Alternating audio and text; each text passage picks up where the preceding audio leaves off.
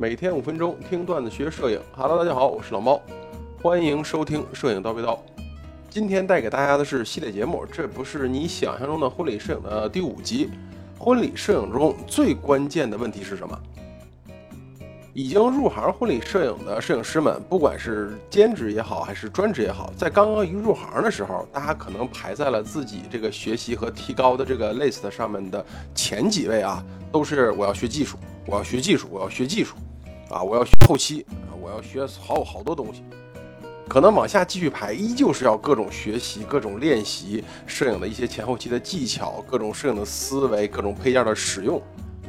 其实大家有这种想法是没有错的，因为毕竟作为摄影师混在摄影这个行业里面，如果没有一个过硬的技术啊，说的天花乱坠也没有什么卵用。毕竟验证我们水平的最终标准就是是否能拿出那一张客人认为好看的、他们满意的照片。大家可能都在腹诽啊，说老猫，你说这不是废话吗？到底婚礼摄影中这个关键问题是什么？老猫是这样认为的啊，婚礼摄影中啊，这个摄影的什么前后期的技术啊，固然是重要，但是排在所有摄影技术前面的，应该是婚礼摄影师的沟通能力。提到摄影师沟通能力，相信大家心里头肯定是有数的。毕竟我们在某音上也看到一些网红的摄影师啊，在拍婚纱之类的片子时候，会用各种搞笑的呀，或者是奇奇怪怪的方法啊，去逗新人玩，让新人能笑得开心自然。那我们应该如何考虑婚礼摄影师的沟通能力呢？咱们是不是可以借鉴婚纱摄影师那一套方式呢？啊，接下来老毛用自己这么多年的这个经验，给大家说一下婚礼摄影师的沟通能力。但凡拍过婚礼的摄影师都知道，我们面对的客户呢都是最最普通的大众，而且我们拍摄的这个主题呢，这个婚礼这个主题又是普通人一生中最重要的这一天，这些事综合在一块儿，我们要拍摄的就不只是婚礼摄影了，我们要做的是给一对陌生的新人在非常忙乱的一天中拍摄人生中最幸福的照片。那么这时候大家再想想，为啥需要我们有一个非常好的沟通能力了吧？国人一个很大的特点就是非常的腼腆。特别是对着陌生人的时候，而且这个陌生人手里面还拿着照相机啊，对着自己不停的咔嚓，啊，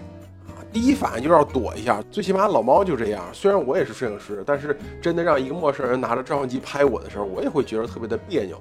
另外，在婚礼这一天里面，作为主角的这两位啊，就是新郎和新娘，他们本身还有 N 多的事情需要这两个人去操心，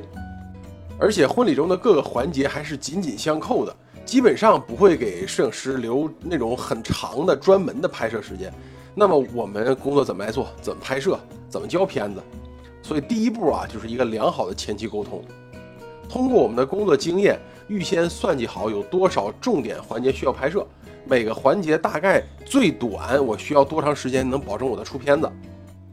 这时候我们就可以拿着这个拍摄计划去跟我们的新人客户进行沟通了。当然啊，也要带着自己的摄影作品。这时候就是我们跟新人互相了解的时候，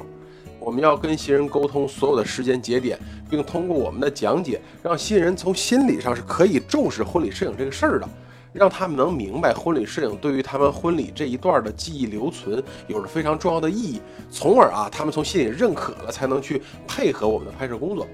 第二步呢，就是让新人能看到我们的作品，看到我们本人，同时也能让我们见到真正的除去了美颜和滤镜的新人是什么样子的。这点大家都懂，对不对？这是非常非常重要的。一方面，我们需要了解新人的他的优缺点，也就是说他面部的长相或者身体结构上的一些优缺点；另外一方面呢，就要了解客户的这个性格喜好，了解客户家里面所有的，比如说习俗啊、禁忌啊这样的这样的事情。这时候，通过我们的沟通能力，让新人熟悉、认可，并最终完全信任我们。然后我们在拍摄的时候，在拍摄的时候，摄影师和客户之间的关系就不再是雇主和雇员的那种关系，而是朋友关系。那么自然啊，这个时候新人面对我们的镜头呢，就不会再拘束，他是完全可以放松下来的，或者哭，或者笑，或者激动。这样我们拍摄到的才不是拘谨做作的照片，而是真正包含了各种情感的这样的婚礼的照片。在拍摄过程中，我们也可以通过非常良好的、及时的沟通，根据新人的反馈，随时调整我们的拍摄风格，最终做到呈现给新人的作品都是经过我们摄影师艺术加工，并且新人们也非常喜欢的婚礼摄影作品。这样大家就明白老毛为什么把沟通能力放在第一位了吧？好，今天咱们内容就先到这儿，欢迎大家点赞评论，你们的支持是我们前进的动力。我是老猫，咱们下期再见。